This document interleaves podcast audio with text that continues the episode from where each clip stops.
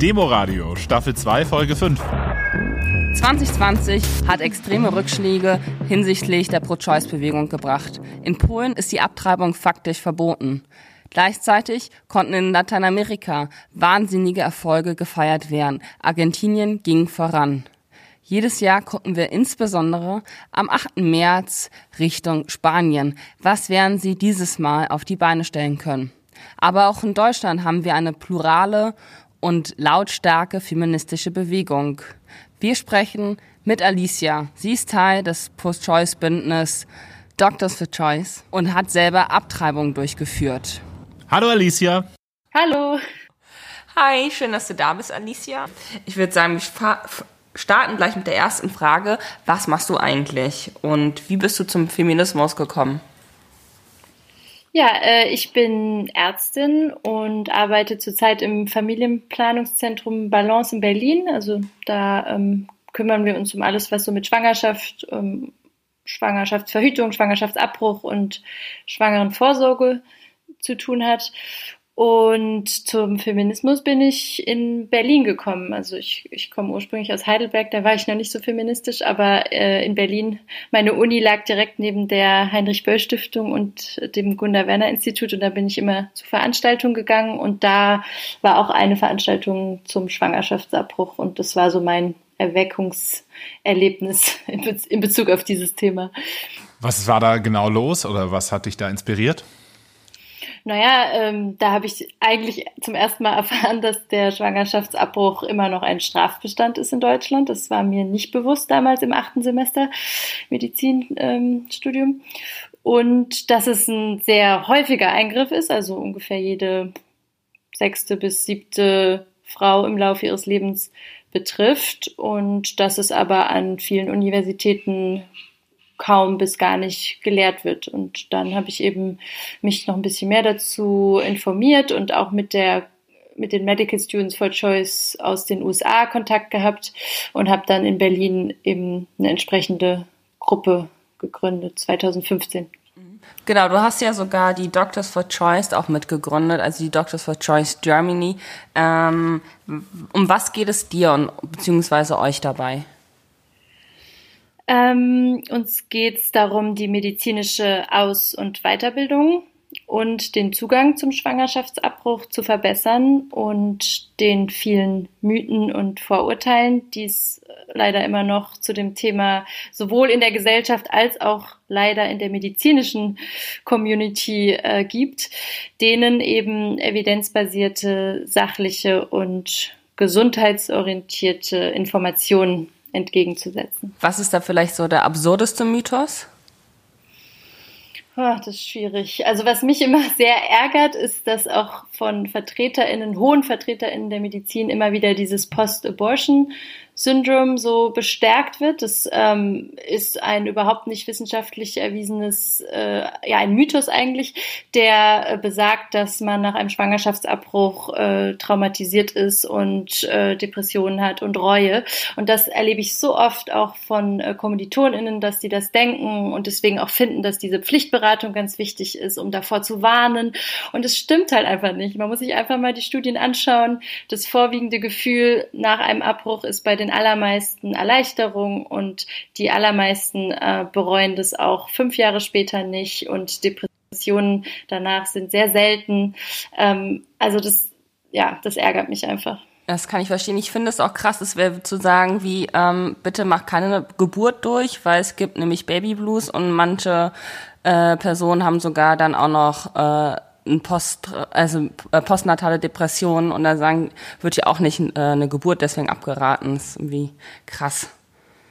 Ja, genau. Aber was auch beim Schwangerschaftsabbruch oft so vergessen wird, wenn man sagt, ja, der ist so risikoreich und gefährlich, da wird ja vergessen, dass die einzige Alternative ist, die Schwangerschaft auszutragen, obwohl man das gar nicht möchte und äh, zu gebären. Und wie du schon sagst, also da das ist dann eben schon schlimm, wenn man das eigentlich gar nicht möchte. Ähm, dann eben eine Geburt mit all den Risiken und all den möglichen Folgen auf sich zu nehmen. Und da wird ja häufig dann gesagt, na ja, kannst du dann ja zur Adoption freigeben. Aber so einfach ist es eben nicht. Und die psychische Belastung ist natürlich auch äh, groß, wenn man eine ungewollte Schwangerschaft austragen muss. Ja, zu dem Thema Schwangerschaftsabbrüche. Du machst ja auch selber welche und ich habe mich gefragt, darf ich das eigentlich sagen oder dürfen wir das sagen oder ist das jetzt schon Werbung und ab wann wird's da eigentlich brenzlig?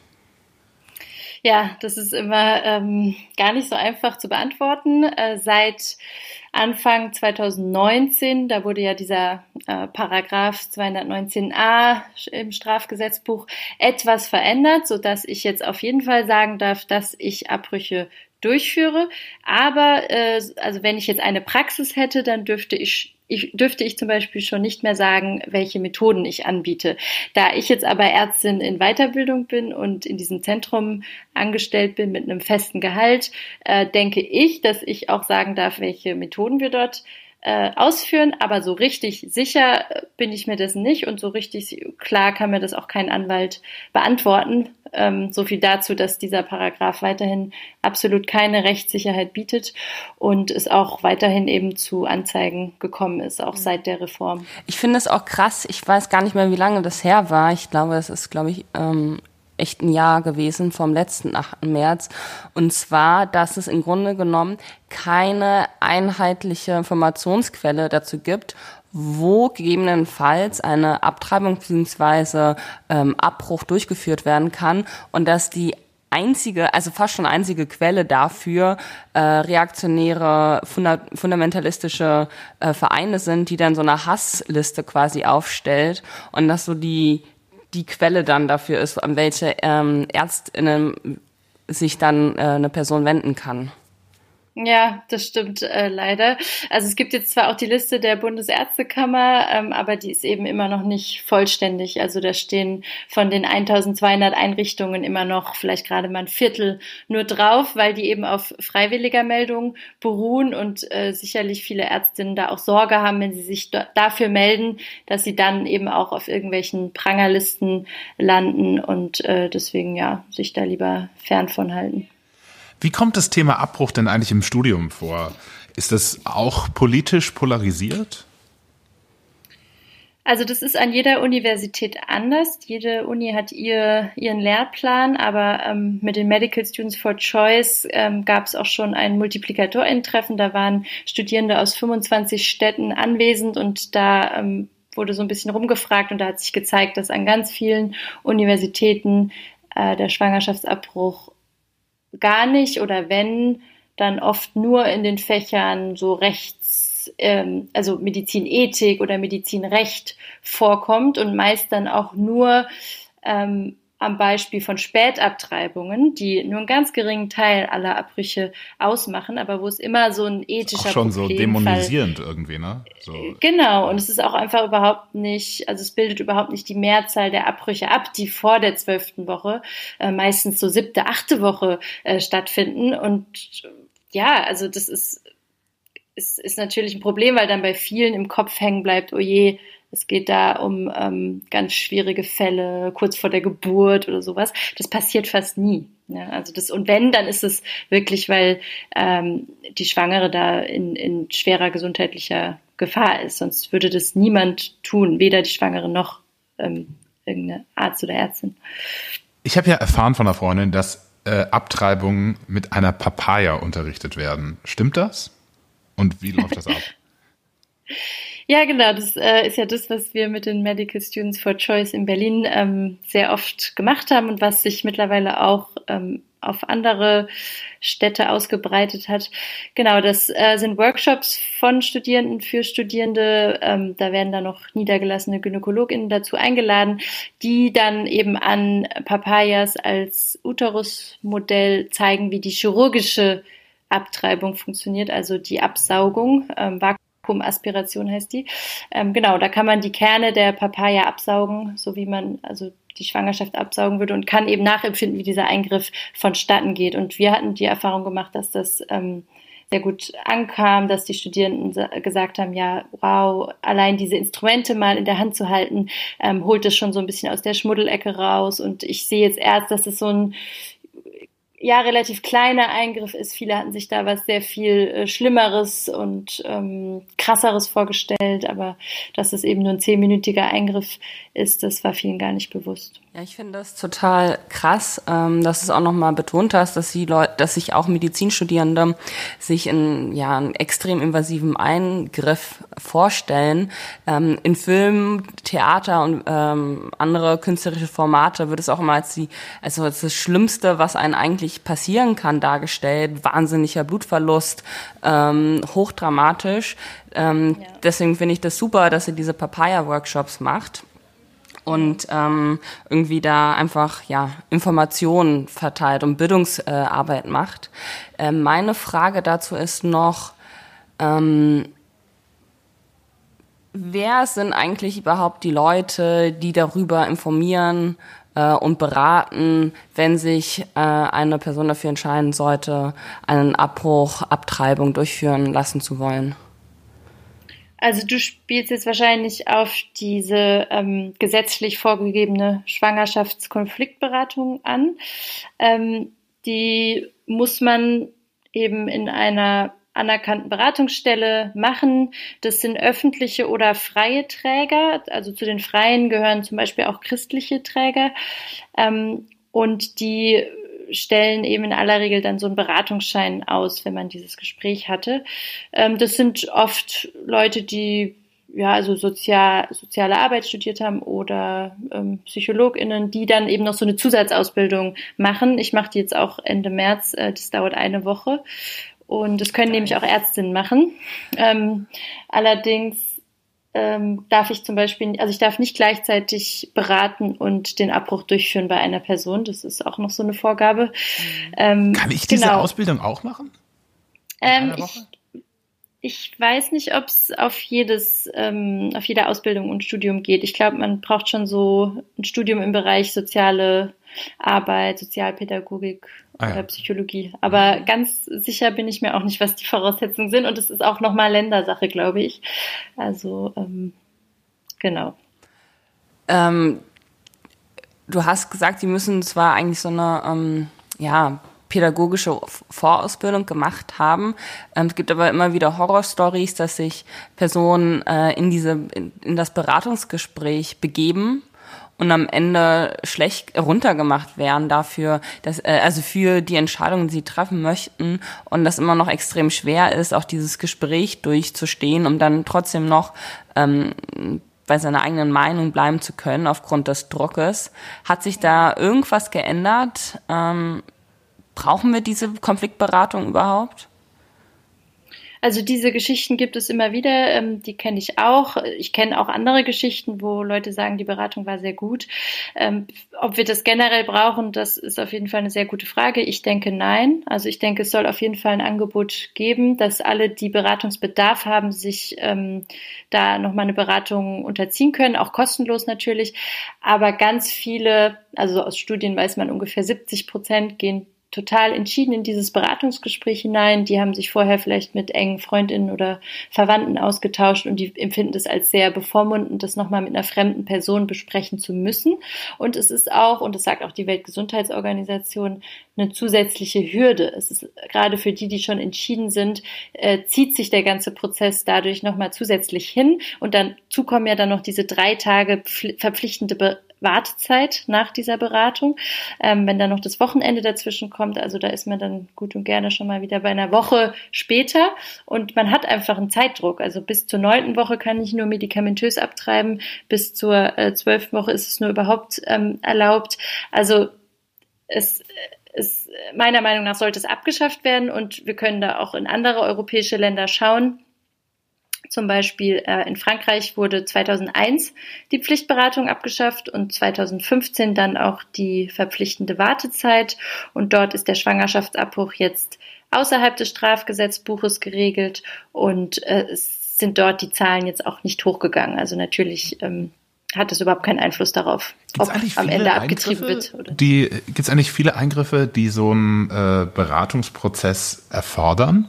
Also ist es bei, noch bei anderen medizinischen Sachen üblich, dass ich sozusagen eine zweite Meinung von einer Nichtmedizinerin einholen muss?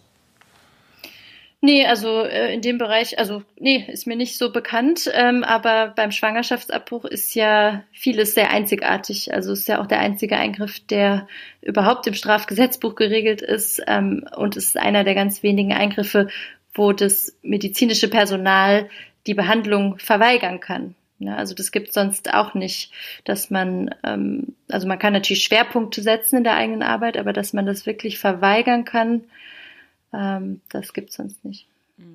Ähm, wir, ich hatte das schon mal angesprochen, dass es relativ viele reaktionäre Kräfte gibt, die immer wieder darauf hinarbeiten, Schwangerschaftsabbrüche komplett verbieten zu lassen.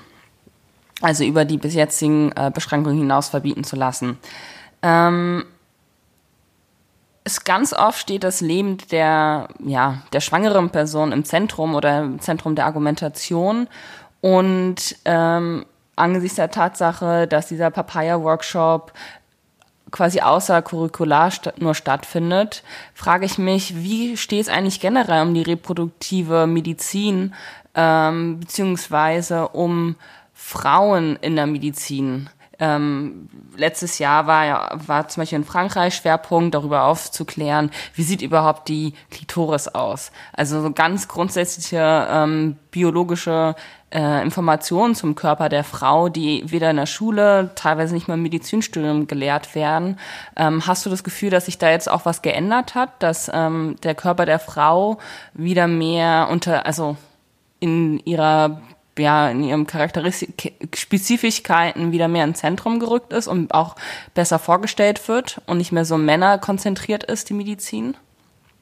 Also als ich studiert habe, war das äh, noch nicht so. Also bei uns war das genau auch ein Problem. Damit haben wir uns auch befasst, dass ähm, wir eigentlich alle überhaupt nicht wussten, wie die Klitoris genau aussieht, während wir alle genau die Schwellkörper im Penis kennen. Also da ist auf jeden Fall ein Ungleichgewicht selbst in den Anatomieatlassen, das seit äh, Jahren immer dieselben sind, da ist das, nimmt es einfach keinen Raum ein. Aber ich habe das Gefühl, so langsam äh, entsteht dafür ein Bewusstsein und dass das mehr und mehr auch eingefordert wird von Studierenden, dass das auf den Lehrplan kommt. Das Gefühl habe ich schon. Gerade mit diesem äh, reaktionären Argument hast du dich ja auch äh, historisch befasst. Ähm, kannst, kannst du da nochmal deine Perspektive teilen äh, in Bezug auf das Lebensrecht? Ähm, genau, also dieses Argument, dass man mit einem strengen Strafrecht eben die Abbruchsrate verringern kann und das geht eben oft einher mit einer bevölkerungspolitischen Logik, dass man damit auch die Geburtenrate steigern kann. Das ähm, macht eben also wenig Sinn, wenn man sich anschaut, wie es tatsächlich ist. Aber das ist eben der Grund, warum in vielen Staaten oder auch äh, Diktaturen oder Monarchien Abtreibungsverbote eingeführt wurden. Also in Deutschland zum Beispiel 1871 ähm, zur Gründung des Deutschen Reichs nach verlustreichen Kriegen. Da wollte man wieder mehr äh, Soldatinnen und Arbeitskräfte haben und äh, hat unter anderem dieses Abtreibungsverbot ähm, etabliert. Und so argumentiert ja auch die AfD äh, heute noch, plus ein ähm, ganz krassen Rassismus dazu. Also die sagen eben, wir wollen Abtreibung verbieten, damit wir mehr einheimische Geburten haben und gleichzeitig wollen wir die Zuwanderung von außen äh, begrenzen. Ähm, und das funktioniert aber nicht. Also klar, ähm, brauchen wir uns nur Polen anschauen. Polen hat ein sehr strenges Abtreibungsgesetz, wurde jetzt gerade nochmal verschärft. Ähm, und die haben aber laut Schätzungen der UN eine doppelt so hohe Abtreibungsrate wie Deutschland. Also ganz viele von dort kommen ja auch nach Deutschland oder bestellen Medikamente übers Internet. Ähm, und gleichzeitig haben sie die zweitniedrigste Geburtenrate in Europa. Mhm. Während ähm, Schweden und Frankreich sind die Länder mit den höchsten Geburtenraten und das sind auch Länder mit sehr liberalen Abtreibungsgesetzen. Das äh, hängt natürlich nicht direkt zusammen, aber es zeigt einfach, das sind wahrscheinlich Länder, die einfach gute Gesetze haben für Schwangerschaft, Geburt und Elternschaft. Und das ist ja eben ganz entscheidend, ähm, damit man sich auch für Kinder entscheiden kann. Genau, ich würde da noch mal einen Schritt zurückgehen. Du hast äh, die Verbindung zu diesem Völkerungs... Äh, äh, ja, zur äh, Bevölkerungspolitik gemacht. Ähm, ich finde es auch extrem wichtig, denn nochmal zu betonen, gerade wenn es auch um äh, die Frage geht, wer soll denn überhaupt Kinder bekommen, dass es da auch stark, es ist schon immer eine extrem starke nationalistische Tendenz hat, plus eine rassistische Tendenz, äh, wenn es darum geht, in der Entwicklungspolitik, dass da gerade extrem viel drauf gesetzt wird, wir müssen die Bevölkerung unter Kontrolle bekommen, die sollen aufhören, so viele Kinder zu bekommen ähm, und da genau äh, andersrum argumentiert andersrum argumentiert wird, auch ähm, mal wieder über die Köpfe der ähm, ja, Frauen hinweg. Ähm, wenig wird aber, da, also es wird immer wenig darauf gesetzt, dass eine Frau selber entscheiden kann und ähm, genau gerade diese staatliche Steuerung extrem äh, betont. Und das finde ich einfach immer krass, dass da der Frau sehr wenig zugestanden wird, äh, eigene Entscheidungen treffen zu können über ihr Körper, was ja auch ähm, gerade Doctors for Choice äh, nochmal unterstreicht, auch allein schon durch eure ähm, Benennung. Mhm. Ja, genau. Also wenn es nicht der Staat ist, dann ist es das Patriarchat oder, oder religiöse Gruppen, die irgendwie Einfluss ähm, haben wollen auf, auf das, was im Körper der Frau passiert. Äh, noch ein anderer Punkt, den du schon angesprochen hattest, 1871 ähm, wurde ja der Paragraph 200 beziehungsweise 1870 wurde der Paragraph 219a äh, verabschiedet und ist dann 1871 in Kraft getreten. Ähm, dieses Jahr beginnt oder dieses Jahr startet die Pakan startete bereits die Kampagne ähm, 150 Jahre 218a. Ähm, wie arbeitet ihr als Doctors for Choice mit? Und worum geht es vor allem in der Kampagne? Äh, 219a, oder? Glaube ich. Scheiße, ja, 219a. Nee, genau, also der 218, der feiert 150-jähriges Jubiläum. Also das ist ja der, der den Schwangerschaftsabbruch unter Strafe stellt. Und der 219a, der kommt erst aus dem Jahr 1933, also aus der Nazi-Zeit. Deswegen wird er auch immer Nazi-Paragraph genannt. Ähm, und der verbietet ja eben die Information zum Schwangerschaftsabbruch. Und ihr meint jetzt, meint ihr jetzt die Kampagne zum Werbeverbot? Oder? Genau, äh, ich meine äh, 218a, 150 Jahre, genau. Das war was ich gemeint habe. Entschuldigung. 218, 218, ja. Ähm, ABC. Der hat äh, mehrere Buchstaben. Ähm, genau. Ähm, also das ist ja, es ist eine große Kampagne. Also, also ein wichtiger Player ist da das Bündnis für sexuelle Selbstbestimmung, ähm, die verschiedene Ortsgruppen haben und die ähm, verschiedene Arbeitsgruppen haben. Und eine zum Beispiel ist die Initiative Mehr als du denkst, weniger als du denkst, wo auch viele Mitglieder von Doctors for Choice ähm, beteiligt sind. Die versuchen eben mit sachlichen Informationen diesen ganzen Mythen auch etwas entgegenzusetzen. Ähm, und es gibt verschiedene Kongresse, die in Planung sind, ähm, genau, und verschiedene aktivistische Gruppen. Ja. Beantwort, beantwort eure Frage. Genau, ich wollte noch fragen, was denn vielleicht ähm, für dieses Jahr geplant ist. Du hattest jetzt die eine Kampagne schon erzählt. Ihr arbeitet, also beziehungsweise der Höhepunkt der Kampagne wird der Safe Abortion Day im September sein. Ähm, gibt es noch bestimmte Punkte, die ihr bis dahin äh, in den Medien stärker platzieren wollt?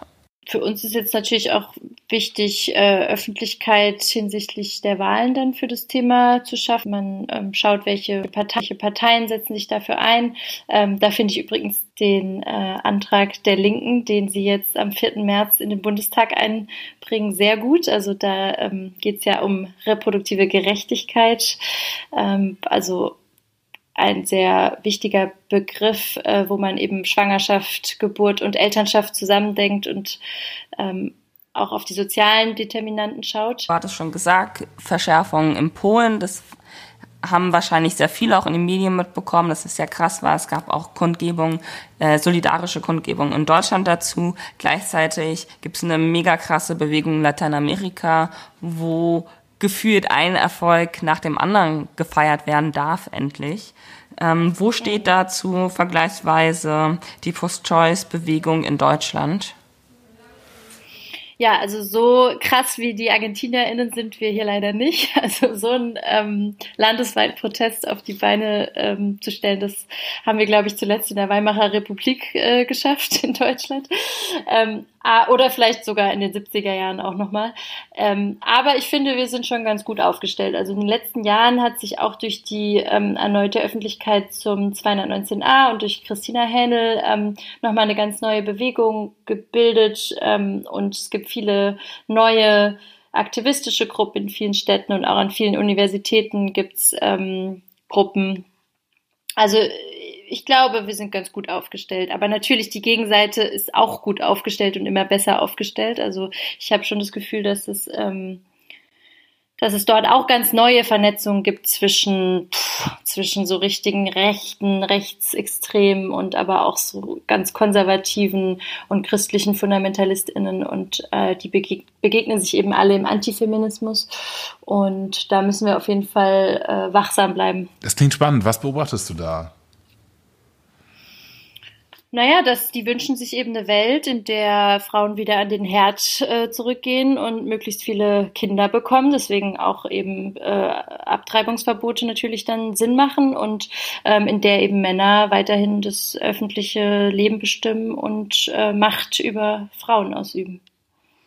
Mhm. Ja, ich finde, das geht auch so ein bisschen mit dieser Incel-Sache äh, einher, dass es klar ist, dass für was alles Frauen irgendwie verfügbar sein müssen und wie wenig da einfach die Selbstbestimmung ähm, gelebt äh, sein darf durch Frauen. Ähm, mhm. Noch eine andere Frage dazu. Welche Kräfte geht es dafür zu bündeln? Du hast gesagt, dass wir eigentlich gar nicht so schlecht aufgestellt sind in Deutschland. Wo müsste es vielleicht noch mehr Verknüpfungen geben und wie wichtig ist dafür die Arbeit auf der Straße? Also das Präsentsein in Form von Aktionen, Protesten, Großdemonstrationen. Ja, ich glaube, das ist wichtig. Ähm, einerseits, um eben andere Menschen auch aufzuwecken und zu zeigen, dass das ein wichtiger Kampf ist, weil es einfach so viele von uns betrifft und weil einfach äh, keine Gesellschaft gleichberechtigt sein wird, wenn wir nicht äh, das Recht haben, selber über unseren Körper und unsere Kinder zu entscheiden. Ähm, also Genau, und ich glaube, es ist auch wichtig, um der Politik zu zeigen, dass das eben äh, ein wichtiges Thema ist. Und wenn wir solche Proteste wie die ArgentinerInnen auf die Straße bringen würden, dann hätte ich auch gute Hoffnung, dass wir äh, bald auch, äh, auch eine Entkriminalisierung hier erreichen können. Ja, große Proteste sind ja gerade schwierig möglich. Ähm, vielleicht auch eine, ein potenzielles Hindernis für ähm, sage ich mal, politischen, politischen Fortschritt in, in dem Bereich, vielleicht aber auch nicht. Was mich noch interessieren würde an der Corona-Situation ist, hat sich das irgendwie konkret auf Abtreibungen ausgewirkt? Also in, in dem Sinne, dass es äh, vielleicht mehr ungedeckten Bedarf gibt oder so?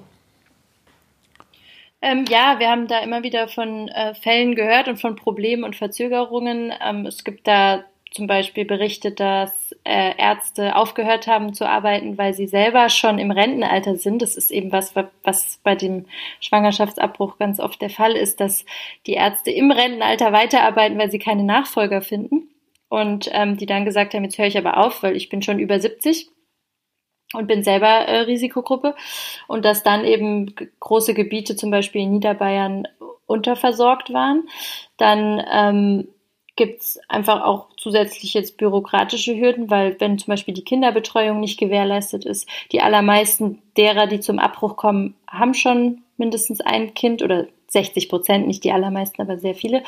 Ähm, und für die ist es zusätzlich schwer, dann eben jemanden zu organisieren. Es ist auch wieder eine Frage des Geldbeutels, ob man sich einen Babysitter leisten kann, während man zu seinen Terminen geht und ähm, wenn man auch die, die Medikamente einnimmt, sollte man eigentlich äh, jemanden haben, der sich um einen kümmert zu Hause und ähm, genau, also das ist alles schwieriger geworden jetzt und ähm, es ist schwieriger auch ins Ausland zu fahren für Schwangerschaftsabbrüche. Einige gehen ja eben nach Holland oder Österreich, weil es dort leichter ist, ähm, Zugang zu bekommen.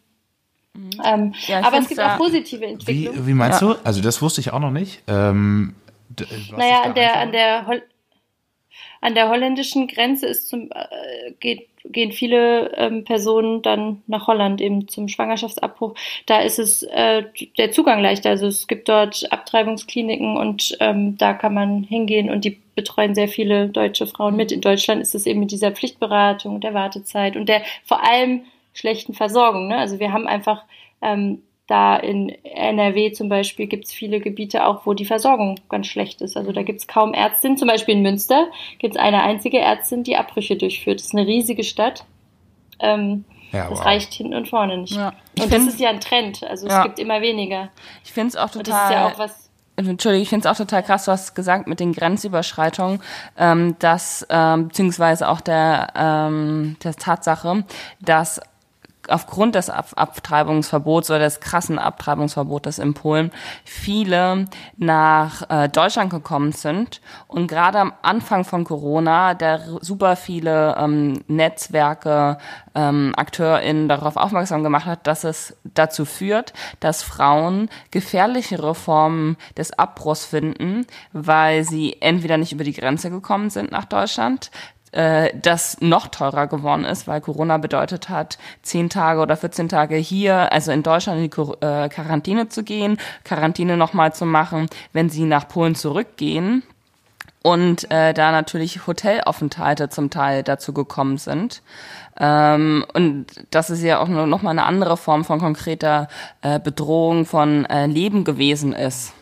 Ähm. Ja, genau. Das ist das Unlogische. Ähm, warum ich immer nicht begreife, wieso Abtreibungsgesetze Leben äh, schützen sollen, weil das Einzige, was sie tun, ist Leben gefährden. Ja. Was bedeutet jetzt der 8. März für Doctors for Choice?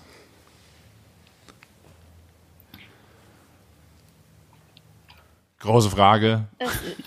Ja, große Frage. Ähm, für Doctors for Choice. Ja, also es ist ein schönes Symbol, um ähm, unsere Forderungen auf die Straße zu bringen, aber es darf natürlich nicht bei Symbolpolitik äh, bleiben, sondern es muss sich was ändern. Also die Parteien müssen da auch aktiv werden und eben ja verstehen, dass äh, das zu einer gleichberechtigten Gesellschaft dazugehört, dass wir reproduktive Rechte auch politisch äh, umgesetzt haben. Ja, alles klar. Okay, also von unserer Seite ist es das quasi. Beziehungsweise haben wir noch irgendwas vergessen und Worauf kommt es jetzt vielleicht noch an? Mm, ja, also was ich vorhin schon gesagt habe oder warum ich auch den Antrag der Linken so gut finde, ich finde es ganz wichtig, dass wir Schwangerschaftsabbrüche nicht isoliert betrachten, sondern als Teil von reproduktiven Rechten und dazu gehört eben auch äh, das Recht auf Schwangerschaft, auf Kinder, äh, das Recht auf eine gewaltfreie Geburt, ähm, das Recht oder zumindest Zugang zu künstlicher Befruchtung, nicht nur für heterosexuelle, ähm, wohlhabende Paare. Ähm, das sind alles Fragen, die da dazugehören und die man nicht isoliert voneinander betrachten kann. Ja, ich fand es auch total. Und, ähm, ja. ja, Entschuldigung, ja? Nee, macht's Ende. Okay, ich fand es auch total besonders oder nochmal eindrücklich, dass du gesagt hast, hey, 60 Prozent der Leute, die zu einem Abbruch kommen, die haben schon ein Kind.